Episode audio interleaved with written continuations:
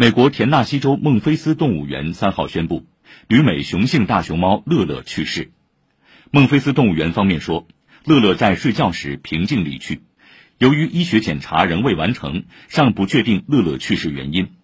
过去二十年来，乐乐为数百万游客带来欢乐，是美中合作保护大熊猫伙伴关系的象征。